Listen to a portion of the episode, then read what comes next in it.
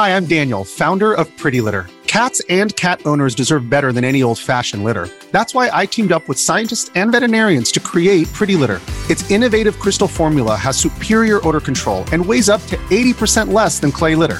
Pretty Litter even monitors health by changing colors to help detect early signs of potential illness. It's the world's smartest kitty litter.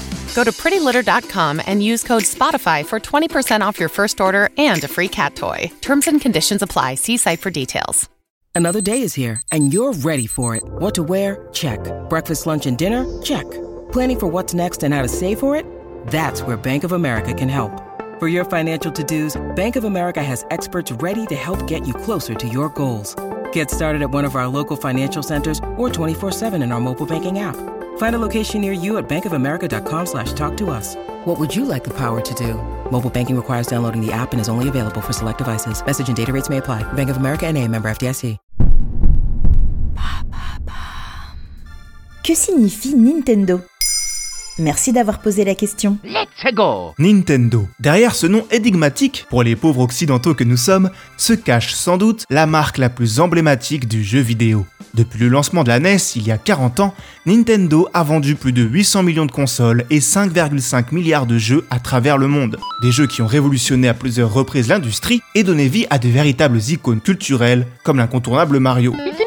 En 2023, la firme de Kyoto n'a jamais été aussi en forme. Elle a sorti le jeu le plus attendu de l'année avec Zelda Tears of the Kingdom et les rumeurs sur leur prochaine console, la successeuse de la Switch, deviennent de plus en plus persistantes. C'est bien beau, mais avant d'en arriver là, quelle est l'origine de Nintendo?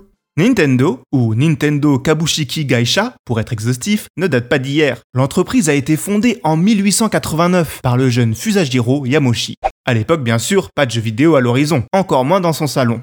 Nintendo, qui s'appelle alors Nintendo Kopai, est une petite boutique de jeux de cartes, notamment de Hanafuda, des cartes à jouer traditionnelles conçues à la main. Avec le succès, les magasins poussent au Japon comme des champignons, avant de s'exporter hors de l'archipel.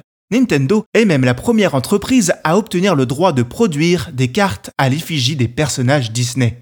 Fusajiro meurt en 1941. Game over C'est son arrière-petit-fils, Hiroshi Yamoshi, qui fera prendre à l'entreprise un tournant vers les jouets électroniques en 1970. Tournant qui les verront glisser vers le jeu vidéo. Ok, mais alors Nintendo, ça veut dire quoi? Eh bien c'est flou, même pour les japonais. Hiroshi Yamoshi, l'arrière-petit-fils lui-même, n'est pas certain de sa signification. Autant dire qu'on n'est pas aidé. Mamma mia Si l'on dissèque le mot Nintendo, on voit qu'il se compose de trois kanji, ces caractères chinois qui permettent d'écrire la langue japonaise. Nin, qui signifie laisser ou léguer, Ten, pour ciel ou paradis, et Do, un kanji souvent ajouté pour le prestige, qui signifie sanctuaire ou temple.